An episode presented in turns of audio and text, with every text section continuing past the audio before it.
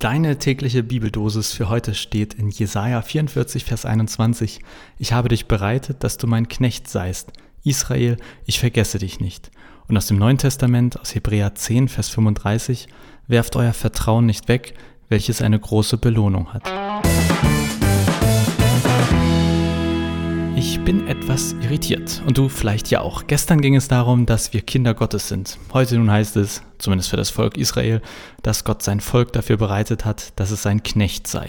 Ja, was denn nun? Knecht oder Kind? Gut, das ist nicht ganz fair, die Folge gestern mit der heute zu vergleichen, denn als ich gestern über Kinder Gottes gesprochen habe, da ging es vor allem um einen Vers von Paulus aus dem Neuen Testament und dieser Vers hier mit dem Knecht steht ja im Alten Testament. Trotzdem steht ja beides in der Bibel. Also, was soll das hier mit dem Knecht? Ich habe ein paar Minuten auf den Text gestarrt und keine Antwort gefunden. Und dann habe ich etwas gemacht, was ich euch allen wirklich einfach nur empfehlen kann. Internet anmachen. Punkt. Nein. Internet anmachen, bibleserver.com starten und dann den Bibeltext in diversen Übersetzungen nebeneinander vergleichen. Jede Übersetzung ist ja immer auch eine Interpretation, jede Übersetzung ist ein Stück Theologie und in jeder Übersetzung kann etwas stecken, was uns ein Bibeltext plötzlich erschließt. Bei mir war das heute bei der Gute Nachricht Übersetzung so. Dort steht nämlich, ich habe euch geschaffen, ihr seid meine Schützlinge und ich vergesse euch nicht. Schützlinge statt Knechte. Alle anderen Übersetzungen haben Knecht gewählt. Zum Glück gibt es dann einen kleinen Stern neben Schützlinge und dann steht da, dieser Text spricht zweimal von Israel als Gottes Knecht, womit hier nicht das Dienst, sondern das Schutzverhältnis gemeint ist. Nicht das Dienst, sondern das Schutzverhältnis ist gemeint. Da erklärt der Übersetzer, warum er Schützling gewählt hat und nicht Knecht bin mir auch gar nicht sicher gerade, ob gute Nachricht überhaupt eine Übersetzung oder eine Übertragung ist, aber das wäre nochmal ein anderes Thema für sich. Kommen wir bestimmt irgendwann drauf. Im ursprünglichen Text steht anscheinend eindeutig Knecht.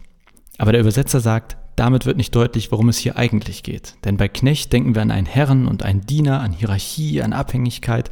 Aber hier geht es um das positive Verhältnis zwischen einem Herren und einem Knecht. Denn der Knecht erhält auch Schutz. Okay, es ist Zeit für ein Geständnis.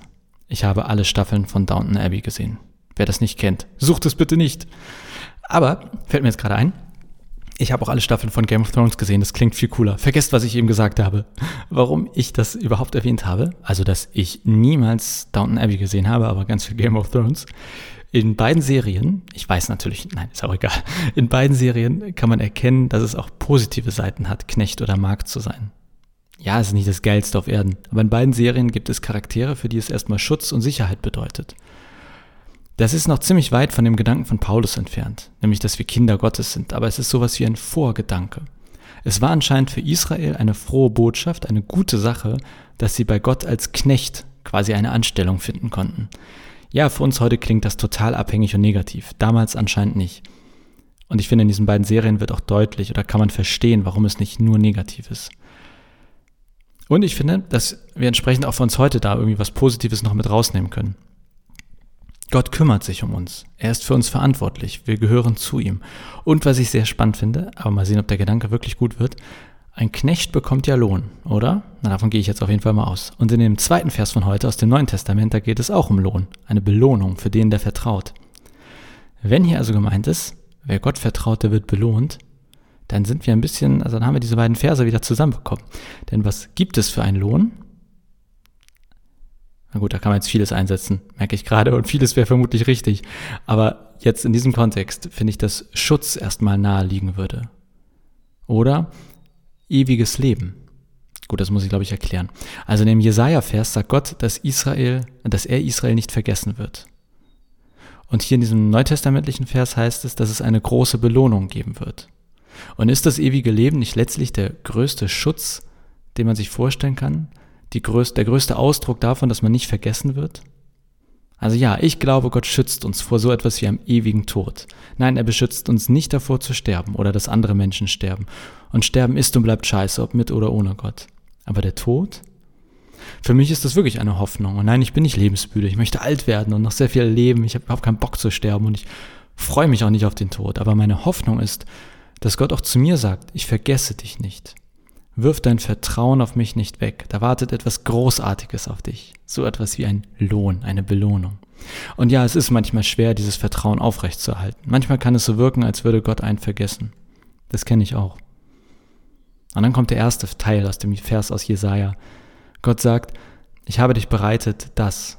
Das heißt auf Deutsch, ich habe dich mit einem Grund erschaffen und ich werde dich deshalb niemals vergessen. Gott hat dich aus Gründen erschaffen. Paulus würde jetzt sagen, damit du ein Kind Gottes sein kannst. Und Gott vergisst keines seiner Kinder, weder im Leben noch im Sterben noch im Tod. Ich wünsche dir so einen Tag heute, angefüllt mit Leben bis an den Rand und für alle schwierigen Minuten und Stunden des Tages ein Herz und einen Kopf voller Vertrauen, dass Gott auch dir sagt, ich vergesse dich nicht. Ich habe dich aus guten Gründen erschaffen. Hör ich da ein Halleluja? Ein Amen? Ich warte noch mal darauf, in so einer Gemeinde zu sein. Naja, also, genug des täglichen Podcastens heute. Bleibt gesund und kümmert euch um schicke Atemmasken. Das wird wichtig in nächster Zeit. Bis morgen.